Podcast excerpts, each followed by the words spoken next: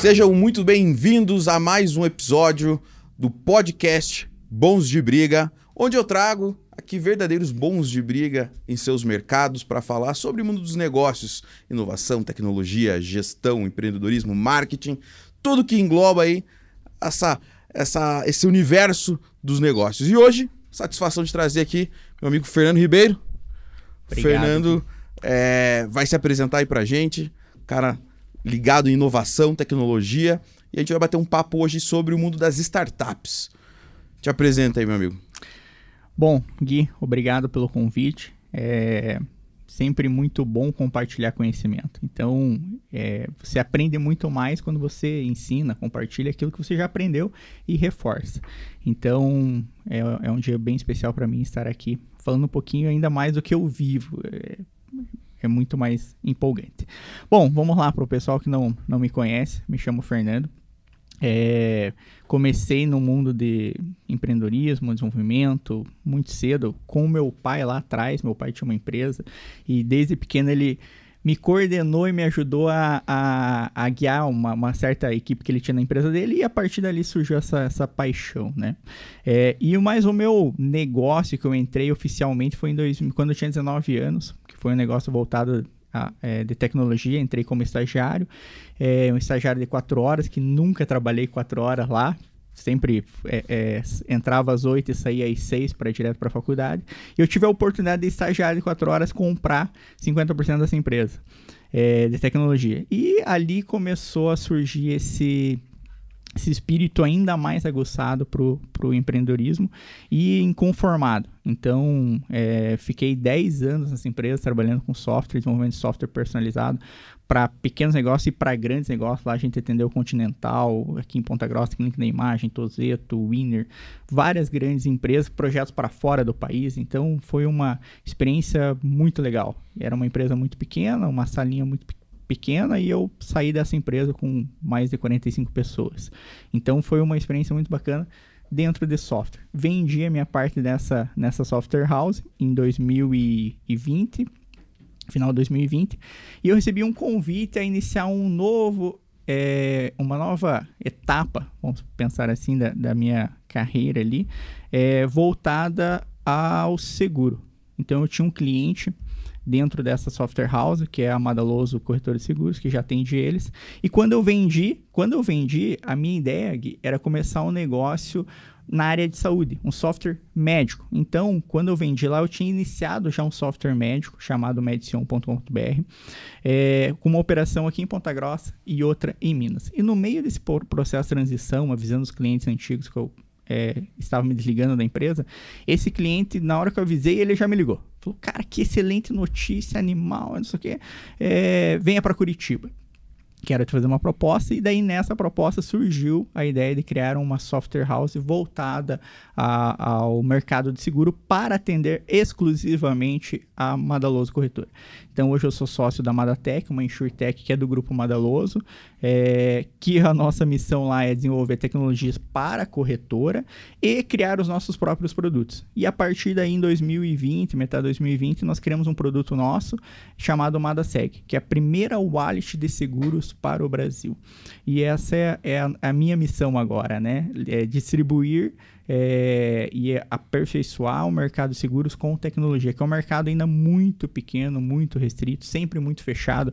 Essa disrupção de é, apenas disponibilizar a policy através de um aplicativo para a base dos nossos clientes já foi algo assim muito chocante para os nossos próprios corretores, porque é um mercado que é onde todo mundo esconde essa informação, não entrega a pólice para o seu cliente, nós não.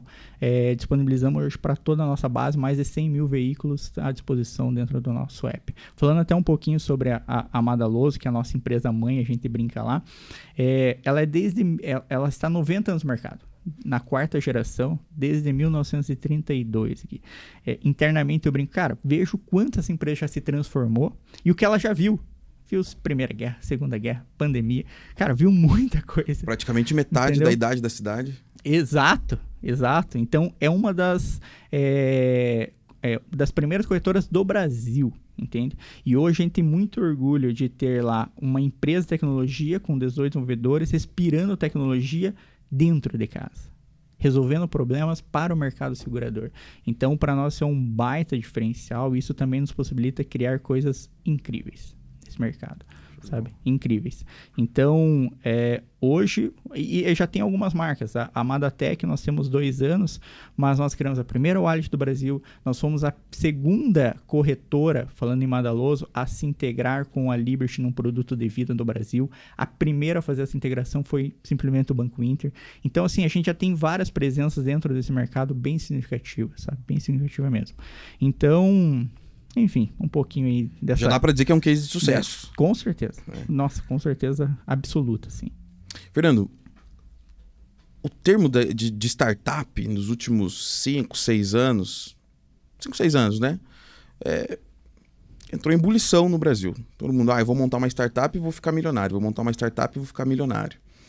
A gente é, começou a, a, receber programas como Shark Tank é, e similares aí onde um grande volume de dinheiro é aplicado em uma ideia. Né? Eu participo um pouco do, desse, desse ecossistema de startups de inovação. Vou assistir os pitches quando tem evento aberto, vou assistir pitch de, de startup. E eu vejo que parece que o mercado, às vezes, o cara acordou com uma ideia, aí ah, eu vou fazer o novo Uber, o novo iFood. Como que se entende esse, esse, esse ambiente? Basta uma boa ideia? O que, que eu vejo aqui? Assim, isso realmente se tornou uma modinha. Esse termo, ah, eu sou empreendedor, vou criar minha startup. De certo modo, isso não é ruim, porque cada vez mais nós estamos tendo pessoas inconformadas e querendo resolver um problema. O grande erro que eu vejo, e eu participo também, já participei como mentor de alguns pits, cara, é sempre o mesmo. O pessoal querendo resolver o problema errado sabe? Então, às vezes tem aquele problema que é a pontinha do iceberg, que todo mundo tá vendo, Uber, tá? mas esse é o problema errado, porque ele já foi resolvido várias vezes e o cara tenta resolver a mesma coisa de uma forma diferente. Tem, ah, vou fazer o Uber aqui, agora não vai ser pelo aplicativo, vai ser por um chatbot. Tá, mas e aí? O outro faz a mesma coisa. Né? Então, eu sofro muito isso na área de desenvolvimento, que o meu time de desenvolvimento chega assim. Tecnologia evolui muito rápido. Né? Evolui muito rápido. Então, meu time chega e fala, ah, vi uma linguagem nova, vamos implantar? Cara, mas o que, que ela tem de diferencial que a antiga não tem? Pô, todo o nosso. Só por ser nova não quer dizer que é melhor ou que. Sabe? Faz sentido. Exato. E esse é o mesmo problema que tem nesse cenário de startups. É todo mundo querendo resolver o mesmo problema com pequenos ajustes na solução. E eu enxergo isso como resolver o problema errado entende? Então, não dá foco de fato no problema.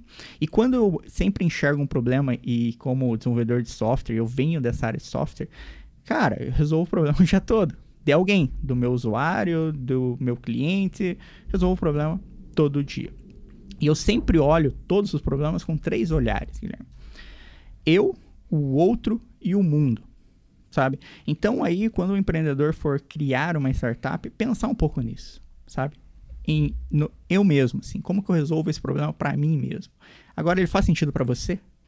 E para o mundo? Como que é a visão externa disso? Sabe, começa a expandir esse olhar.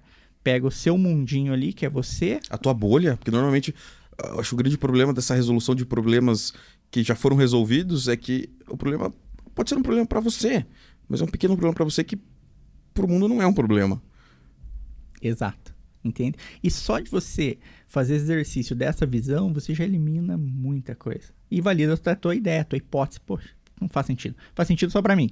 Mas para você não faz, para outro não faz, para outro não faz. Puta, uma ideia fraca. É um problema que não vale a pena de ser resolvido. E quando pensa em, em pitch e, e quando tem esses eventos, todos os grandes players, tem muitas empresas que patrocinam esses eventos, justamente para captar ideias de forma diferente como resolver um problema. Entendeu? Então essas empresas estão atrás do problema certo e das pessoas que resolvam o problema certo. Não o mesmo problema com ideias diferentes. Mas isso não inviabiliza você resolver um problema já resolvido. Vamos pensar assim: o Google não foi o primeiro buscador. Né? É, eles vieram com uma solução melhor do que, que já existia. Mas já existia um buscador.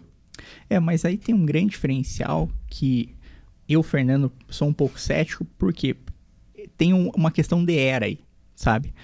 Lá em 1994, na época, 98, acho que 98, o Google. Google, é, é, cara, era muito mais fácil, né? Resolver qualquer problema. Tudo era dor, entendeu? Então, assim, a, a dor do, do Yahoo lá era lento, tinha muita propaganda, era um site muito mais voltado à notícia, talvez, do que ao buscador de fato. Então, e pode olhar até várias grandes empresas vieram dessa época da bolha 2000. Sim. Então, eu enxergo que naquela época era muito mais fácil. Hoje, se você pensar em querer resolver qualquer coisa, já existe alguma coisa que se propõe a resolver aquilo e às vezes já está muito grande. Entendeu? Então você tem que sair muito dessa sua bolha, da sua caixa, para resolver alguma coisa. Então eu enxergo, talvez, é, ainda nessa visão de resolver o problema certo. A, a história da Amazon Web Services é mais ou menos assim. Eles tinham. Se for pensar, a Amazon em si é zero inovação. É uma livraria online. Claro que vende de tudo hoje, mas nasceu como uma livraria digital. né? Tem centenas de milhares. Aí tem outros, outros fenômenos que merecem uma atenção especial depois para se entender o, o fenômeno a- da Amazon. Mas a questão que, me corrija se estiver errado, se já ouviu essa história, que eles tinham um volume de vendas, de tráfego tão grande que não existia nenhum servidor, uma empresa de tecnologia que aguentasse manter o site rápido e estável. E aí eles criaram a, a Amazon Web Services e, e- e vendem esse serviço separado. Esse case ele é muito legal porque é uma dor própria. Eles criaram a solução para resolver a dor própria e daí um certo dia eles pensam, pô, isso aqui pode ser dor de mais gente. Entendeu? E lançaram para o mercado. Fantástico. E foram pioneiros nisso, né? Que é vender infraestrutura como serviço. Que é o que eles fazem. Eles vendem servidor como serviço. Então, é, é diferente, entende? Resolveram um problema certo, validaram esse problema dentro de casa e levaram para o mundo. Entende? Era a dor deles, daí se tornou a dor do vizinho, alguma outra empresa falou, opa, essa é a dor do mundo. Eu vou levar isso pro, pro mundo todo. De- dentro do perfil empreendedor, eu acho que tem, assim, três visões, três tipos de pessoas. É, as pessoas exploradoras, aquela que vão descobrir esse mundo novo, a Amazon, cara, ninguém está fazendo é, servidor sobre. é, vender servidor por serviço. né? Eu alugar uma parte no servidor. Ninguém está fazendo. Então, o perfil empreendedor ali da Amazon foi esse perfil explorador. Vou explorar literalmente o novo. E tem muitos empreendedores que, é, nesses pitches, que realmente estão dispostos a fazer isso. Não tem nenhuma solução para um determinado problema. Pô, e é uma ideia que vale muito a pena você investir e ir atrás. Porque é um explorador, um empreendedor explorador. O outro perfil que eu acho que ele é muito interessante são os pioneiros. Os empreendedores pioneiros. Que é aquele empreendedor que depois do explorador foi lá, desbravou um novo mercado, é, ele vem com as ferramentas para explorar ali, se- é, é, aproveitar um pouco do que o explorador fez, sabe? Isso acontece muito, aconteceu com a Easy Tax. Eles tinham muito, uma briga muito forte Tava com, com esse exemplo na ponta da língua. então, assim, é, é, Easy Tax lá, eles foram exploradores, brigaram com, com sindicato, toda aquela confusão, e depois os outros começaram a vir explorar o que eles tinham desbravado, né? Aquele mundo que eles haviam desbravado. E tem os colonos, sabe? Que os colonos, e eu me enxergo muito nisso, e aonde que tem talvez mais oportunidades, é são as pessoas que vão escalar negócios. Aproveitar o que o explorador fez já, bravou, o que os pioneiros abriu ali, mont- começou a montar uma cidade, e os colonos olha tudo aquilo e fala, cara, agora eu vou dar escala para isso. Vou levar isso pro mundo. aqui. Vou levar isso pro mundo. Nunca tinha ouvido essa, essa abordagem, nunca tinha Então, pensado dessa forma. eu, eu, eu enxergo que é, você começa a se encaixar como empreendedor e olhar o outro como empreendedor. Putz, esse negócio aqui, em qual caixinha ele está? Em qual momento ele está? Até do próprio empreendedor, entendeu? E, e a história do- da Easy Taxi é muito engraçada. O Thales Gomes, ele contando, ele conta No livro dele. no, no- no- no livro, nas palestras, podcasts, que ele montou um, um site, um site bem mambembe, aí a pessoa precisava de um táxi, mandava ali o, o- a localização que ela tava, a cor da roupa que ela tava, esse, esse site disparava um e-mail para ele, ele via a região, passava a mão no telefone, chamava um táxi e mandava para a pessoa. MVP puro. O MVP raiz. É, e hoje, pô, o Easy Tax foi vendido para 99, talvez? Foi. Uhum. É, o negócio ficou é, é gigantesco. Tive uma ideia, acordei inspirado, tive uma ideia que eu acredito que realmente vai se encaixar em uma das três caixinhas. Né? Qual é o meu primeiro passo? Legal. Assim, se você já teve a ideia e pensa em empreender, criar seu próprio negócio, você já é inconformado com alguma coisa. Eu acho que esse é o ponto principal. É, o que te faz ir para frente, desenvolver essa ideia, sabe? Você tem que ser inconformado com alguma coisa. Acreditar muito nisso. É, eu acredito que o próximo passo é botar na balança e criar um, um mapa mental dessa ideia, sabe? Validar ela no papel, ver se ela faz sentido no papel. E quando eu digo esse mapa mental, é tudo que essa ideia precisa para ela existir. Então, pensar em alguma coisa digital, um software digital. Ah, eu quero fazer um software, sei lá, para academia com algum tipo de recurso. Coloca no papel tudo que você vai precisar executar. Faz uma pesquisa de mercado, conheça os seus concorrentes, se tiver concorrente, o que esses caras estão fazendo, qual é o seu, seu diferencial, cria um plano de negócio, tudo dentro do, do modelo de canvas da vida, sabe?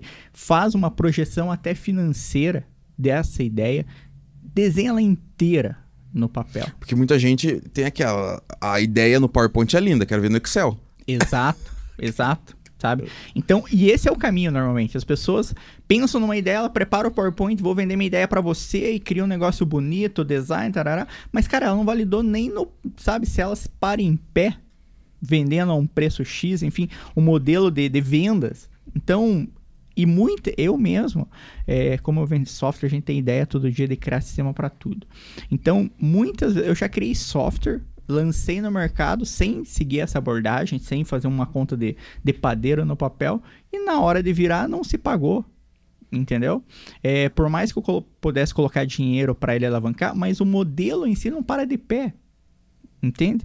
Então, depois que eu comecei a adotar essa, essa abordagem, eu tenho até um Excel pronto para isso, um, um, eu chamo de A3, que tem todas essas perguntas que eu tenho que fazer para mim mesmo. Ah, isso vem do, vem do Lean, né? É, também, ah, né? É, é, uma mescla é. de, de Lean. O A3 mãe. É, de, de, de Lean e, um, e um, algumas perguntas chaves para o próprio negócio.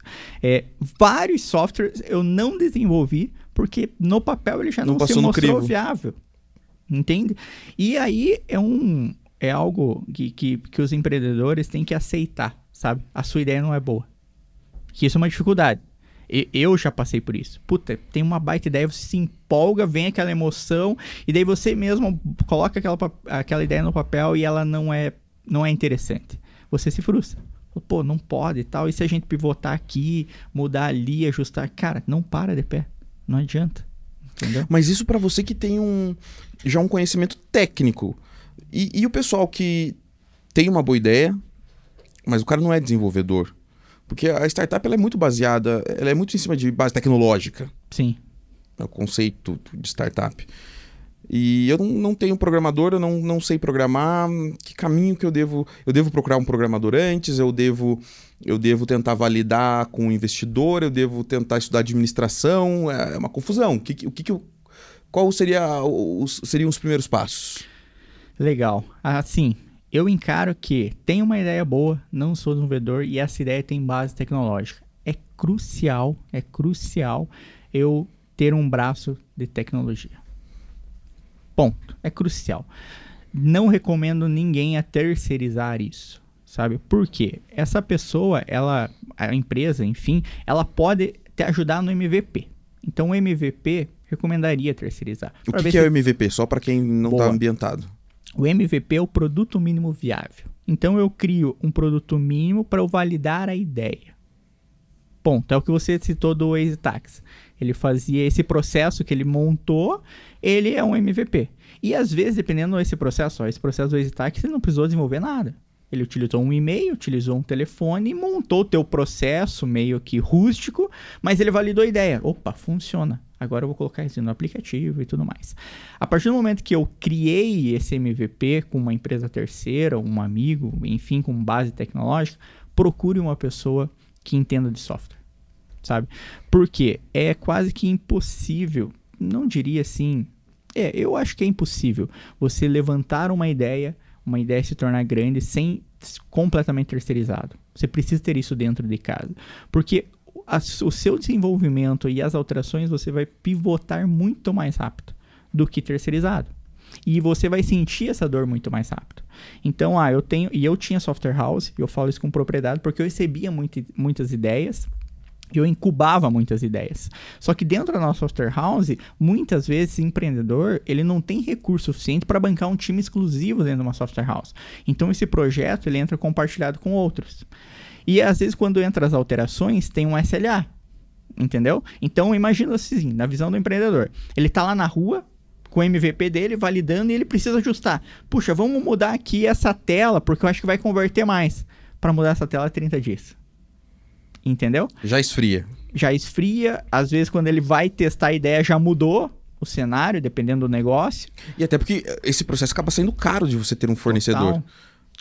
Além desse, desse SLA, o, o, processo acaba saindo eh, quase que inviabiliza se você não tiver um investidor por trás. É, a, a, partir do momento que você não, não é o, o técnico e você decide empreender em base tecnológica, o segredo é equity. É Sim. É você abrir mão, abrir de, uma mão de uma parte, fatia. Exato, abrir mão de uma parte é, e chamar alguém que conheça aquilo. Né? Então, e, e, você tem que reconhecer, se você não é bom naquilo, traga alguém que é bom. Porque isso, para o negócio como um todo, vai dar muita diferença. Sabe? O negócio vai respirar de uma forma é, diferente. E esse novo integrante que, que começa a fazer parte ali da sua ideia, ele vai esperar junto com você entende? Então, ele vai agregar com essa base que ele vem da tecnologia em cima da sua ideia como, como empreendedor. E com a cabeça de dono, com a camisa de dono. Total. É, é outra dedicação. É... Outra, outra. Você respira o negócio. Exato, esquece aquele negócio, pô, seis horas. Ah, tá na hora de ir embora. Não. E aí eu tenho um MVP, já provei ele, já testei, já coloquei ele é, é, já fiz de advogado do diabo, já testei, já botei pra família testar, já perguntei pros amigos, já fiz uns clientes ocultos. O negócio é legal. Qual é o primeiro passo para eu conseguir recurso para escalar isso? Boa. O primeiro passo é entrar nesse universo de startup e participar de pitch. Montar a sua apresentação. E aqui tem uma dica muito importante, até de alguns é, amigos que, que têm fundos de investimento Apresentação, isso ninguém fala, tá? É, apresentação para pitch é inglês. Olha só. Entendeu? Por quê?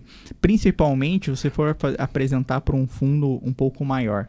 Porque quem manda no dinheiro, às vezes não está no Brasil, está fora. Entendeu? Então, é, o, os fundos costumam falar assim: é uma regra de etiqueta. Uhum. Ninguém fala porque é uma regra de etiqueta. Entendeu? Então, a primeira ponto para você arrecadar esse dinheiro, começar a enviar essa tua apresentação, submeter para esses fundos. E hoje tem vários fundos é, que eles são assim verticalizados em uma determinada área. Então, se a sua ideia é de saúde, tem fundo que só investe em empresas de saúde. Tem fundos que só investe no ramo de construção. Tem fundos que só investe. Porque normalmente atrás de um grande fundo tem uma, uma grande marca tradicional também, muitas vezes. Sim. Que está buscando inovação. Exa Hoje, na verdade, tem até é, estava conversando com um amigo, que ele falou que tem grandes empresas, como a Copel, que ela tem verba destinada para inovação e ela precisa aplicar. Entra no orçamento anual. Entra no orçamento anual. Então, o dinheiro está na mesa. Eu costumo falar que o dinheiro está na mesa. Precisamos ter uma boa ideia, resolver o problema certo e, às vezes, mais do que ideia, mais que o problema, um founder, um empreendedor resiliente. Porque o caminho é muito lindo. Nossa, ah, validei no papel, validei no MVP. O papel a, apresentação, o PowerPoint, o discurso bonito, o copywriting, aceita tudo. Exato. Mas no day one, sabe, no, no ah, vou vender, vou pra rua, vou colocar a ideia de pé, cara, é, você tem N problemas, sabe? N problemas. Teu time começa a crescer um pouco, daí o melhor do teu time sai, daí você volta a estaca zero, traz outro, daí você tá começando a vender o teu pensando em montar um time comercial, daí teu principal comercial sai, sabe? Aquela rotina do que é, uma, que é uma dor de todo empreendedor. Todo, não interessa todo. se é uma, uma corporação grande ou é pequena, você tem essas dores. Todo. Mas talvez o, o, o startupeiro não, não esteja emocionalmente preparado para ver isso. Normalmente são pessoas jovens, né? Exa Sim, A grande maioria é jovens. O cara que está lá na, na, na, na, faculdade, com o TCC dele, ele transforma numa ideia. Então, o legal é que hoje vários é, fundos de investimentos, vários VCs, eles têm um time completo de mentoria. Porque eles identificaram isso. Às vezes o cara tem uma ideia muito boa, ele é, mas ele não está ainda naquele nível preparado de maturidade para aguentar a porrada. Você sabe que eu não lembro, isso faz uns três anos, eu não lembro que reunião que eu tava, com quem que era, mas eu lembro disso, do, do que o cara falou, que o fundo deles, eles estavam buscando é, empresas de inovação, mas eles tinham alguns requisitos básicos. Uma, que o cara tivesse acima de 30 anos, e outra, que ele já tivesse quebrado. Oh, interessante. Justamente para mostrar isso que você falou. Opa, peraí, o cara quebrou e ele tá aqui de novo, ele tá aqui apresentando ideia. Então ele fracassou, mas ele tá aqui de novo. Tá? É, caiu e quer bater, né? tá atrás de virar alguma coisa. E eu acho que essa é a graça do negócio para quem tá montando algum tipo de negócio. Entenda que não vai ser flores. Sabe? Vai ter picos legais, que, pô, que bacana, várias coisas, mas vai ter picos bem ruins. E na, nos momentos ruins é que você tem que se mostrar resiliente, forte e acreditar muito na sua ideia. Você falou aqui nos bastidores, quando a gente estava batendo um papo antes de começar a gravar, do founder, que muitas vezes a, a, o investidor ele compra a pessoa e não necessariamente a ideia. Quando, fala mais sobre isso. Legal. Porque ele vem de encontro isso que nós estamos falando da resiliência. Tem algumas histórias no mercado, é, inclusive da própria Olist. Olist, o, o founder lá da, da Olist, antes de criar a Olist, ele criou um outro negócio que não deu certo. E uma parte do dinheiro que ele havia captado, ele chegou para os investidores e falou: Cara, não deu certo, não vai virar. Olha, antes que eu perca todo o dinheiro que vocês investiram em mim, eu quero devolver uma parte, porque não vai virar. Os investidores olharam e falaram, cara, eu não investi na tua ideia, eu investi em você. Então, assim, desenrole outra ideia e nós vamos colocar mais dinheiro. E foi o que aconteceu. Eles enrolou outra ideia, esses caras colocaram mais dinheiro nele e surgiu o list. Então, essas empresas, além da ideia em resolver o problema, eles olham muito para o founder. Quem que é esse cara? O que, que esse cara é capaz de fazer, de realizar? Entende? Porque o dinheiro acelera. Ponto. Então, se você tem um cara bom, um cara resiliente, que conhece o negócio, é apaixonado pelo problema que ele está disposto, é, o dinheiro vai acelerar. E os fundos estão ali para, muitas vezes, entrar com esse dinheiro para acelerar. Então, se ele tem todos os requisitos, é, o fundo vai olhar muito mais para a pessoa. Porque se aquela ideia não funcionar, eles vão pivotar aquela ideia e sabe que o founder vai dar conta de tocar a nova ideia. No mundo de startup, tem muito termo uh, da bolha. Então a gente falou de MVP, a gente falou de business plan, Canva. Vamos, vamos, vamos traduzir um pouquinho para a turma. O MVP é o produto mínimo viável. Business plan é um plano de negócio. Qual que, qual que é o requisito mínimo para um plano de negócio que eu posso falar, pô, eu tenho alguma coisa para apresentar para alguém? Assim, é, eu acho que o plano ele é muito particular de cada negócio. Ele então, não tem uma forma. Não é aquele plano de negócio de administração que a gente tinha 20 anos atrás, 200 páginas e Esquece. aquele negócio que você vê na faculdade. Esquece. O meu plano de negócio que todo que eu aplico em todas as ideias, cara, está no Evernote com, sei lá, deve ter umas 30 perguntas que eu tenho que responder, sabe? E ele é linkado a um Excel que daí ele mostra uma conta matemática de 3 anos do negócio. Esse é meu plano de negócio. Então eu adaptei ao longo da minha jornada vários pontos que eu achei interessante. Lá mescla um pouquinho de marketing, mescla um pouquinho sobre quantos colaboradores eu estou pensando em ter, é, o modelo de venda desse negócio, como que eu vou distribuir, se vai ser por canal, venda pela internet, enfim. Sabe? Então são algumas coisas que eu adaptei dentro desse meu plano de negócio. É, hoje na internet você e as pessoas são um pouco disso, de encontrar uma fórmula pronta né, na internet. Você vai achar vários modelos e eu recomendo, olhe vários modelos, mas tenta colocar a sua própria opinião ali dentro do seu plano de negócio para você apresentar, para não ser mais o mesmo. Então siga uma linha, mas traga algo externo, diferente, sabe? Não aquilo que você viu na, na administração. E eu acho que funciona muito bem, sabe? Eu, para mim sempre funcionou muito bem e ele sempre me mostrou um caminho se fez sentido ou não, sabe? É porque acho que da primeira, na primeira abordagem tem que encantar antes. De. Tudo bem, aquela, tem, o PowerPoint aceita tudo, o Excel nem tanto. Mas tem que ter o encantamento antes, né? De, de passar para o segundo passo. Isso, é, isso é, é viável. Mas sabe o encantamento? Eu acho que o encantamento está no founder. O quanto que ele é apaixonado pelo problema.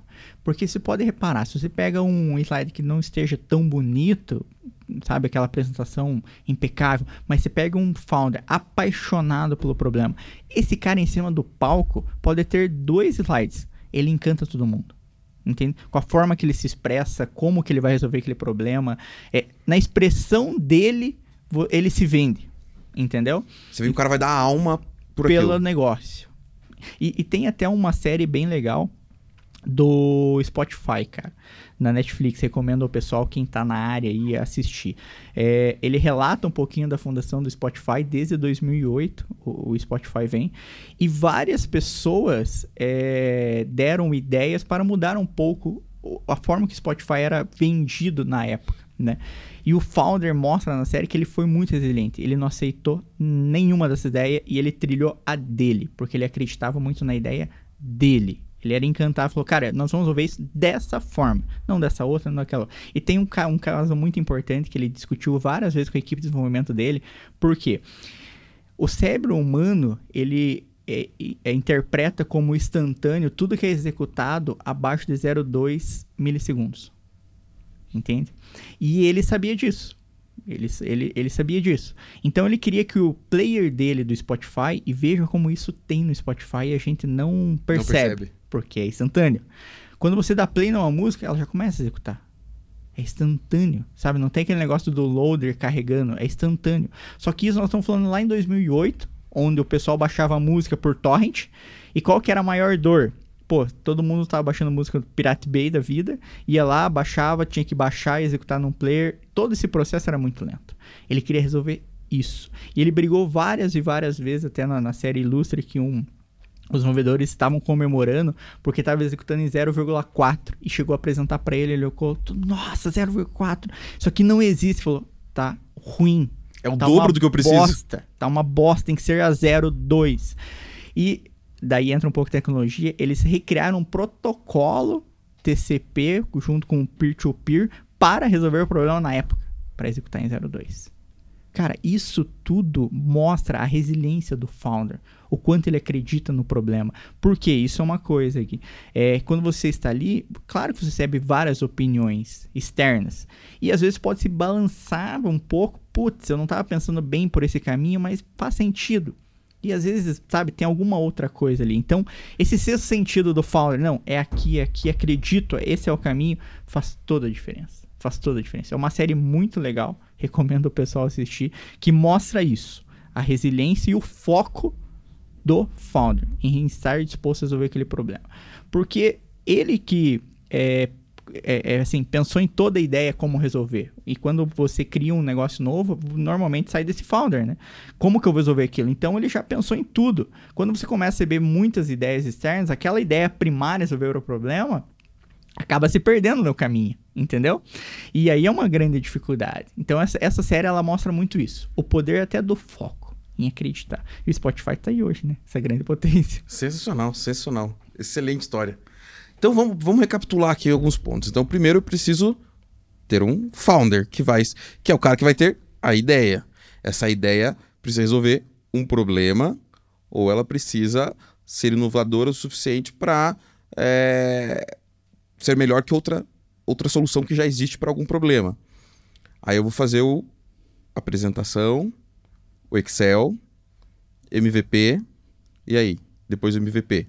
Daí você vai bater. Busquei investidor. Vai bater nos investidores. Se você não tem recurso próprio ou se a sua ideia não para de pé com MVP, porque tem muita ideia também que você não precisa de muito dinheiro para começar ela. Né? Tem vários casos aí. O Ebanks o Ebanks começou. Curitiba, né? Curitiba, começou como MVP. E ele foi um bom tempo sem captar. Se tornou gigantesco sem captar um real. Entendeu? Então, e tem várias ideias no mercado é, nesse mesmo caminho. Que os founders é, resolveram um problema certo, começaram com pouco recurso, o negócio começou a se pagar, se reinvestir e a bolha começou a crescer. E às vezes não preciso vender uma parte do meu negócio ou dar um equity do meu negócio para um investidor externo. Rodei com o investidor. O que é o pivotar? Legal. Isso na, na, no meio de startup, software bem comum. O pivotar é você quase que assim, de uma forma bem radical, trocar a, o, o caminho, mudar o caminho. Então, se eu estou indo na direção, nessa direção, e ela não deu certo porque o modelo mostrou que essa direção não é o caminho. O MVP não é aquilo que os usuários querem, por exemplo. Cara, eu preciso fazer uma mudança radical. Então, eu pivoto toda a minha ideia para outro caminho. E daí eu começo é, desbravar aquele outro caminho. Pivotar é, seria isso, né? Se reinventar Se dentro daquela ideia. Exato, exato. Aí eu. Vamos, qual seria, uma, seria, seria a próxima fase? Então, de repente, que eu fiz meu MVP, beleza, cheguei ali, pivotei umas duas, três vezes até chegar no caminho ideal. Aí é botar a cara pra. Você falou pivotar. Na, tem uma, uma situação aqui, só pegar esse gancho do pivotar, que é o seguinte: é, pivotar é diferente de teste AB. Tá? Então, o teste AB, eu estou nesse caminho, eu testo nesse caminho duas coisas. O pivotar, não. Eu saio desse caminho e vou para outro caminho. Né? E o teste AB, ele é muito importante dentro do negócio. Antes de entrar nesse, nessa próxima etapa, ainda nessa aqui na, na incubação do MVP, o teste AB ele é muito importante porque, assim, se for um produto base tecnológica, a usabilidade desse produto, ela, sabe, as pessoas tem que ser muito fácil, você tem que olhar para isso. E olhar para isso, eu trago um exemplo é, bem interessante que é o seguinte: tem um termo que em design de é, user experience o pessoal utiliza muito, chama engenharia de usabilidade, na verdade, se usa muito. E eu tenho uma extensão de engenharia de usabilidade pela USP, por sinal. Isso eu aprendi lá em 2011. Se chama affordance, esse termo. Quando eu vejo uma maçaneta de porta, eu não penso para girar ela, é automático. Sabe, você chega na porta e ninguém pensa para girar ela. E veja como os e-commerces utilizam muito bem desse, desse, desse termo. Todo carrinho de compra é localizado no canto superior direito. Por quê? Você, como usuário, aprendeu a comprar em um e-commerce, você aprendeu a comprar em todos. Entendeu? O teste é bem entra aí. Você tem que aproveitar o que o usuário já tem de conhecimento anterior do digital e aplicar na sua interface. Entende? Já é um hábito do cara de navegação e aplicar na sua interface. E veja como isso é importante. Trago uma historinha da minha sogra. É, eu sempre compro para minha sogra as coisas na internet. E um belo dia eu viajei com a minha esposa. Ela precisava dar um presente de casamento para uma, uma prima dela lá. Ela voltei da viagem, ela toda faceira. Fer, consegui comprar pela primeira compra. Consegui comprar pela internet e tal. Não passou das duas primeiras vezes, mas eu insisti e deu certo. Olha o erro dela. Tava de, é, escrito lá na hora de colocar o cartão de crédito. Nome do cartão nome do cartão e quem é de, de interface, veja a importância de olhar para isso. Nome do cartão dela foi lá, Mastercard. Foi pagar, não pagou. Daí ela, Itaú Mastercard. Foi tentar pagar, não pagou. A terceira vez, ela, Itaú Mastercard é, Uniclass. Foi pagar, pagou. Passou é, e ela ficou faceira em me falar que tinha dado certo e tinha conseguido comprar. É, eu falei, Cris, ali era o seu nome. É o seu nome. Não o nome do cartão. Só que veja que detalhe besta que às vezes os, os grandes players perdem. E isso abriu um parênteses que na hora eu pensei, você já viu que quando você vai comprar em algum e-commerce, quando você coloca o mouse em cima, ele mostra do lado exatamente aonde que está aquela informação no cartão de crédito. Sim, sim. E você pensa, nossa, que inútil isso aqui. Não. É porque alguém estava pensando, é, alguém de produto, enfim, viu a necessidade daquilo. Isso é o teste AB pegar essa interface, deixa eu dar para você, para uma pessoa um pouco mais de idade e tal. Poxa, aquela pessoa se bateu. Não, é como no, no, no marketing, vou pegar aqui o marketing digital, eu tenho é, um anúncio e eu tenho duas landing pages. O anúncio, o mesmo anúncio vai mandar tráfego parte para uma, tráfego parte para outra. Eu mudo o título de uma, mudo o título da outra, mudo o local do formulário e vou ver qual converte, converte melhor. Exato. É a mesma coisa. Esse é o teste AB. Esse é o teste AB. O pivotar eu é, saio dessa jogo ideia. fora. Eu não vou fazer por landing page. Eu vou fazer por SMS. Por WhatsApp. Você mudou o canal. Mudei o canal. Entendeu? Mudei o formato. Esse é o pivotar.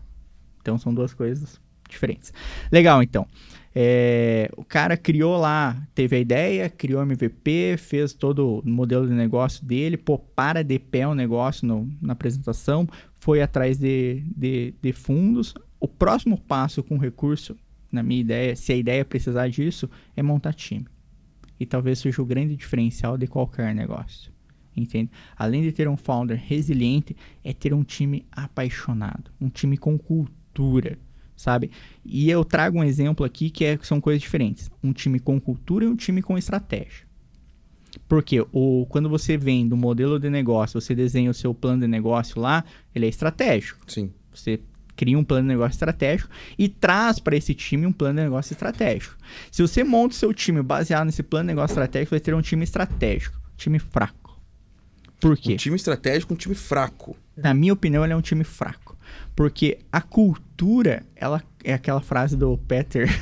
Come a estratégia no café da manhã. Come no café da manhã. Esse time, ele vai ter os seus próprios hábitos no dia a dia, certo? E se esses, se, e se esses hábitos desse time não estiverem enraizados com uma cultura que eu acredito ou que o negócio acredite, a estratégia não vai parar de pé. Entendeu? Eles vão ficar lá. E eu, eu vejo, vi isso muito implantando software nas empresas, porque eu participava de várias empresas, e eu continuo vendo. É, as pessoas perdem muito tempo hoje em reunião, discutindo estratégia e tal, e quando chega na executar, para executar aquela ideia, você vê que não anda. Entende? Ou demora muito, ou ela é muito custosa. Você, nitidamente, você vê que aquilo não caminha para alguma coisa válida. Porque o time ele é estratégico. Eles são muito bons em reuniões, discutir como vão fazer, mas na hora de executar aquilo Por não tá a mão na, na massa, o negócio não sai do papel. Não tá na cultura. Entendeu? Vi isso muito, muito. Não tá na cultura. Quando você cria uma cultura forte, um time resolvedor, coloca isso dentro do DNA, cara, é diferente. Não precisa nem de um, ser uma manhã de reunião, entendeu? Um daily do dia mata. Porque o time é agressivo.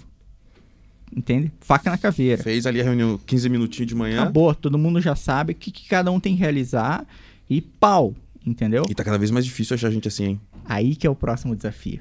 Esse que é o próximo desafio, porque você como líder é impactar o seu time para montar esse time de resolvedores, colocar isso dentro da cultura e daí a partir daí seu negócio começa a crescer.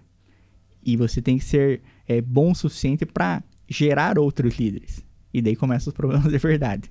Entende?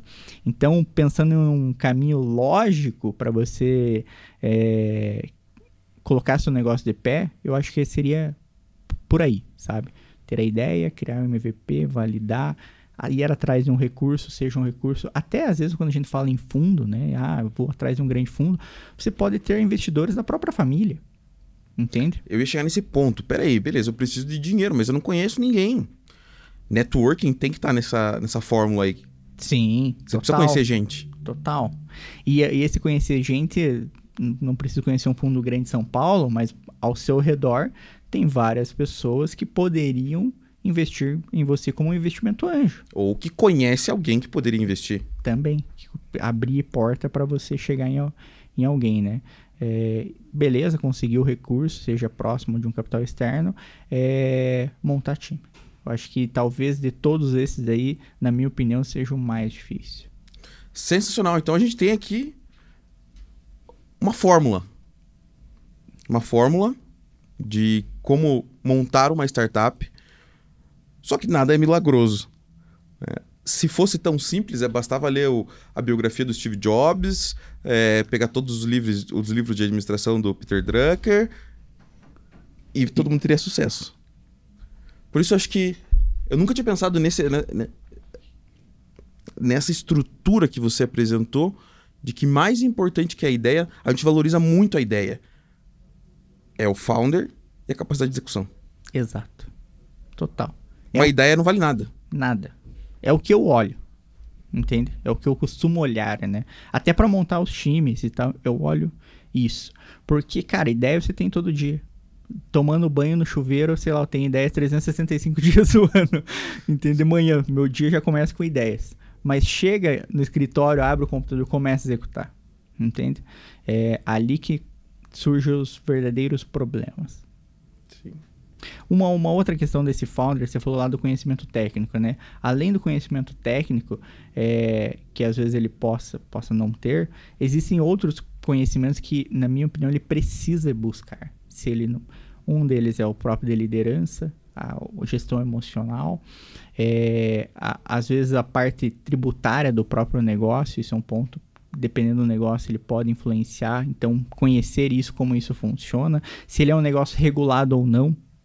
Então, tem negócios que às vezes entra numa esfera de regulação, como que isso entra na parte jurídica, como isso funciona.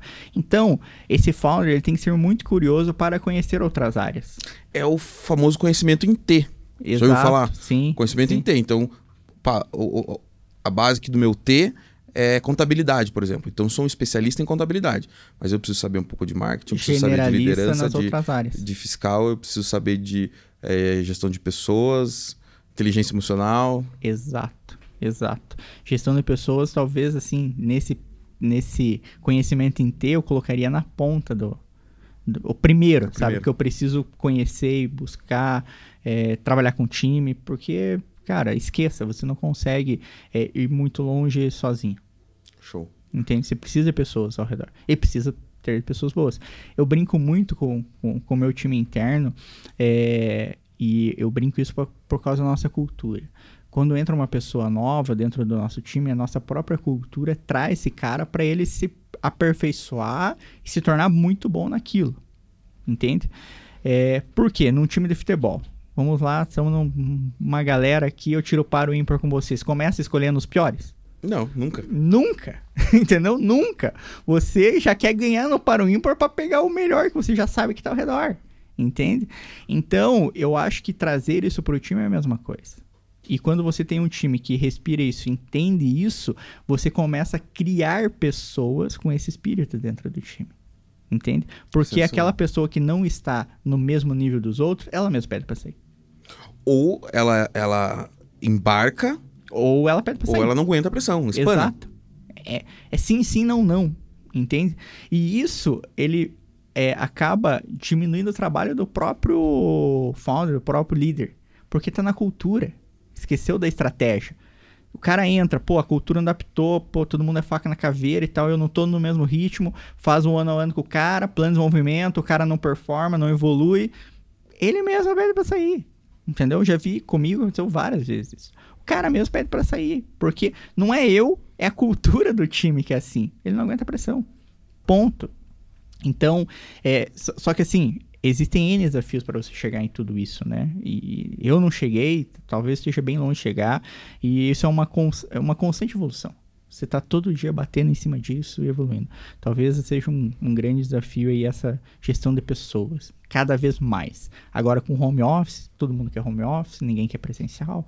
Eu não acredito muito no modelo 100% home office. Então, aí começa o desafio que cai Aí você tem um tudo... modelo híbrido, aí você tem a- a- nós localmente aqui discutindo isso, você tem é. Vale do Silício discutindo isso, você tem o mundo discutindo isso. Mas, de novo, por conta da cultura não existe uma fórmula pronta. Exato. Na Spartacus não funcionou. Spartacus 100% presencial. Bons de briga, 100% home office. Que loucura, né? As duas empresas são minhas, Pois é. Porque tem Cultura. culturas diferentes. Exatamente. Exato. E quando a gente entrou no 100% home office, troquei 30% do time. Porque foram os que não se adaptaram. Louco, né? É uma loucura.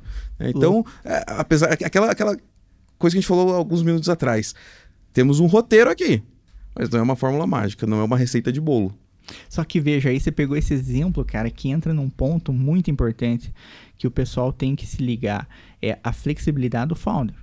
Por quê? Você não foi engessado, falou, não, tem que todo mundo 100%. Cara, você entendeu a cultura dos caras, entendeu a cultura do time. Falou, puta, esse time não adianta, não vai adaptar. Ele vai ter uma performance muito maior presencial. Pô, vamos adaptar o modelo presencial. E esse não. Entende? Então, às vezes, você tira até o, o, a, o brinco em A gente algumas- fez pequi- pesquisa de clima É? pra entender o que eles Legal. queriam. Legal. É. Porque isso é importante. é, em algumas reuniões, quando eu tenho reuniões tensas com o time de algum problema, eu já chego na reunião e falo, cara, deixa o ego pra fora. Entende? Da porta. Porque às vezes tem reunião que você chega a falar sobre um determinado produto, que você fala que não tá ruim uma tela de um software, o cara acha que você tá falando que o trabalho dele não é Que ruim. ele não presta, que ele é Que ele- ruim, que ele é E incompetente. não tem nada a ver. Às vezes no modelo AB, o usuário falou que aquele modelo não é legal, mas o cara é um baita profissional. E às vezes se ofende. Entendeu? Então ter essa flexibilidade é muito importante enxergar isso. para não, não é a minha ideia. Cara, é o melhor que é para você, que é o melhor pro time. O founder tem que ter isso muito bem claro ali. sabe, o líder do, do negócio. É, porque são os desafios do dia a dia. Ninguém esperava a pandemia. Eu nunca tinha, é, não tive um time home office antes da pandemia, nunca tinha trabalhado home office, nem entendi o modelo, cara. Isso virou, aconteceu. E agora que nós estamos olhando, nossa, o que aconteceu? Sabe? Então, é um negócio louco. Show de bola, meu cara. Fernando, prazer, cara, ter batido esse papo com você. Acho que tem muito conhecimento aqui, muita riqueza nesse, nesse 40 minutos, uma hora aí que a gente, que a gente ficou conversando. E você que quer empreender, você que tem uma ideia, que quer lançar um negócio, ou até empreender dentro da própria empresa que você trabalha, olha, coma esse com feijão e farinha esse conteúdo. Ouça de novo, anote os insights, porque tem coisa preciosa aqui. Exato, e assim, última palavra para o pessoal que está nos ouvindo, você falou um ponto importante, que é o empreender onde você já trabalha, o intraempreendedorismo. Seja aquele colaborador inconformado. As empresas têm muitas oportunidades e o cara está acostumado só a enxergar no final do mês o salário e o bônus dele entende? E eu sempre bati e bato até pro, pro meu time, as pessoas estão ao meu redor, que o salário é consequência, meu irmão, do teu trabalho. Porque até se você faz esse intraempreendedorismo, você talvez não precise nem de um investidor para tua ideia, né? Exato. Você já esteja, dentro, já esteja dentro de casa. Exatamente. Então, assim, tudo que você fica às vezes querendo conquistar, tá na tua mão. Comece ali a fazer esse empreendedorismo, impactar as pessoas ao seu redor e mudar aquele ambiente que às vezes o recurso está ali. Show de bola. Valeu, Beleza? meu cara. Obrigado aí. Obrigadão, Henk. Tamo junto. Pessoal, nos vemos aí no próximo domingo com mais um podcast Bons de Briga. Valeu!